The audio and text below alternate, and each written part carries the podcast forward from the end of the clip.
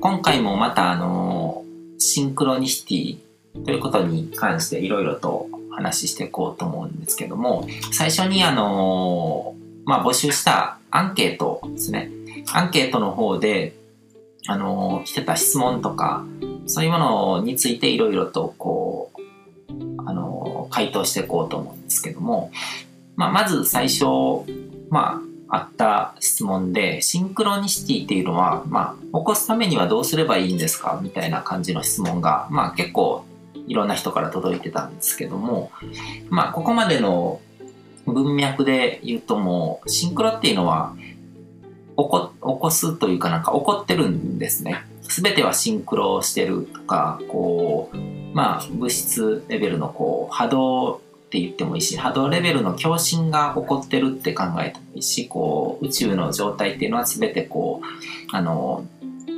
潜在的にこう多様性っていうものがあるので自分がいる場所っていうのは自分と似たようなものが集まってるとかそういうことが起こってるのでだからそのシンクロっていうのは当たり前に起こってて人の意識が気づくか気づかないかっていう話をあの前々回の時にもしたんですけどもあの意識の状態が変われば同じものを見ても別のシンクロが見えるんですね。で、あの、意識の状態を、こう、いいシンクロが起こる状態に最適化するっていう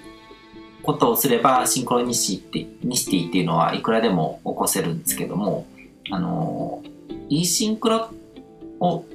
いいシン自分にとっていいシンクロですよね。自分にとってこう、いいシンクロっていうのは何かっていうと、こう自分のこう望む方向に進んでるようにこう見えるようなシンクロってことなんですけども望むっていうのはあの要はこうゴールを設定するってことなんですね。うん、だか自分がこうゴールが明らかになってないのどどういうことを望んでるのかどういう方向に行きたいのかっていうのがその軸が分かってないと、それに向けてそっち側に方向に進んでるから、いい方向とか悪い方向とかが分かるわけで、自分が進みたい方向とか、その、たどり着きたい場所っていうことが決まってないといいも悪いもないので、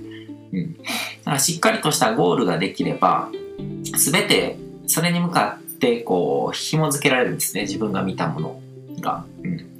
ゴールができるっていうのは、あの、ラスって言って、あの、模様体不活系っていうあの脳の働きですね。うん、だから自分がこうフォーカスしてるものをしっかりと見せてこうフォーカスしてないものをこう盲点の中に入れて見えなくさせるっていう機能脳のフィルターって言ってもいいと思うんですけどもそれがゴールに最適化されて働くようになるのでだからコーチング理論に沿ってきちんとこう長期のゴールっていうのを設定するとそれに向けたシンクロっていうのが見えやすくなると。まあ、きちんとこう長期のゴールは設定した方がいいですね。で、ゴールを設定するというと、こう、特別なことみたいに思っちゃう人が多いと思うんですけども、ゴールって設定しなかしなくても、自分で設定しなくてもゴールって絶対持ってるんですね。ゴールがなくなると死んじゃうので、生きてる限りは何らかのゴールに向かって進んでるんですよ。で、自分でゴールを設定しないと、他人の考えが刷り込まれて自分のゴールになるんですね。うん、例えば身内とか身近にあの癌で亡くなる人がいたとするとそそこでもう自然にこう自分は癌で死ぬっていうゴールが無意識無自覚にセットされるんです身近でこう亡くなった人とかがいると他人がの身の上に起こったことを勝手にこう自分に置き換えてシミュレーションとかしちゃうので人の心の働きとして。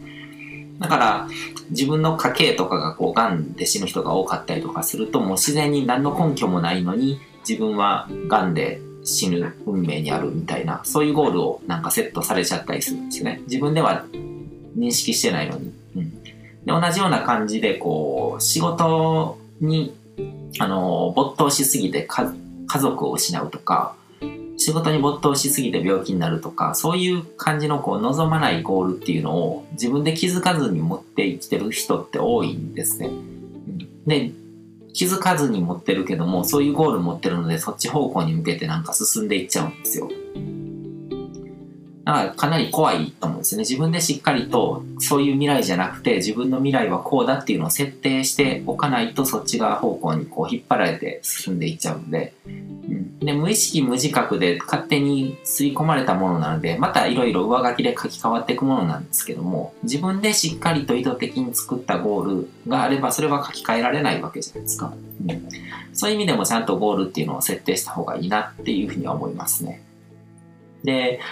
あのシンクロニシティに関してはあのメモをしていくといいですか？いいですかとかっていう質問とかも来てたんですけども僕もあの気づきノートっていうのを最初に作り始めた時に、撮り始めた時に、あの、起こったシンクロとかそういうのも書き留めるようにしてたんですね。うん。で、あのシンクロニシティとかそういうのをメモを書き綴るっていうのは確かに意味があったと思ってるんですけど、どういう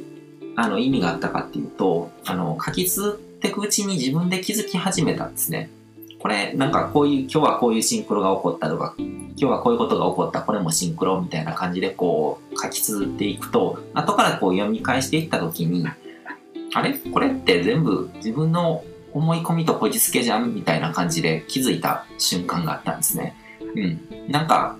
あのーそれが起こって見た時はこう興奮して、あ、シンクロが起こった、またシンクロが起こったみたいな感じで書き綴ってるんですけど、後で冷静になって振り返ってみると、あれ？これって別にこういう風にも取れるけども、でもなんか解釈やなとか、こじつけやなとかって、あの、思ったんですよ。だから結局自分で全部作ってるなっていうことに気づけたので、そういう意味で、あの、メモっていってよかったなと思ったんですよ。で、自分の見たいように現実を見てるだけなんだなっていうことがわかるんですよ。だから、その当時に書いてたものとかって、当時の自分が何に関心持ってたかとか、あのー、そういうことに気づけるんですね。うん。だから当時はなんかこう、シンクロニシティっていうのにすごくこう、興味があって調べてた頃だったか、書き始めた頃とかは、うん、だから何を見てもなんかシンクロに感じられるみたいなこれもシンクロじゃないかみたいな感じで書いてるんですけどそういうフィルターになってたからですね。うん、でそうやってこう冷静な視点で見ることが大事であの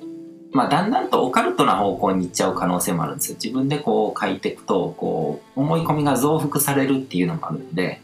うん、思い込みなので本当に本気で思い込めばその人の中で真実になるから怖いんですよ。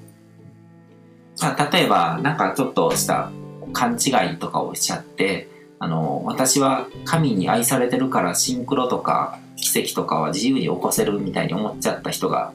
いたとしたら、うん、そういうふうに思い込んでもその人の宇宙の中では真実になったとしても他人の宇宙の中では真実ではないわけじゃないですか。その人のことを知らない人は、うん、全然知らない他人なわけで、別に神の使いとか神に愛されてるとかっていうのは全然、あの、その人の中では通用しないわけですよね。うん。だからつまり他人から見ると痛い人になっちゃうわけですよね。うん。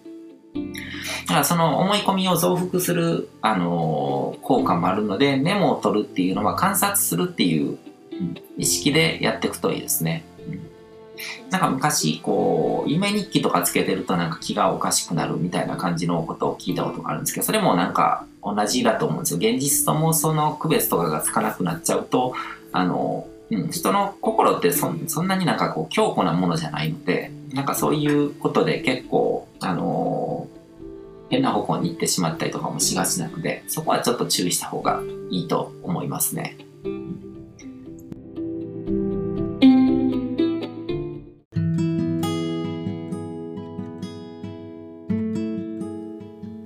今回も最後まで聞いていただいてどうもありがとうございます。